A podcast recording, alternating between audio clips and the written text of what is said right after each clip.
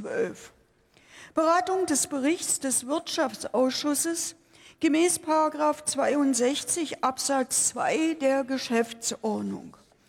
Zu dem Gesetzentwurf der Fraktionen der CDU-CSU zum umfassenden Wirtschafts- und Handelsabkommen CETA vom 30. August, äh, Entschuldigung, 30. Oktober 2016 zwischen Kanada einerseits und der Europäischen Union und ihren Mitgliedstaaten andererseits sowie zu dem Antrag der Fraktionen der CDU-CSU mit dem Titel Europas Wettbewerbsfähigkeit erhalten, die wirtschafts- und handelspolitischen Beziehungen im atlantischen Raum stärken.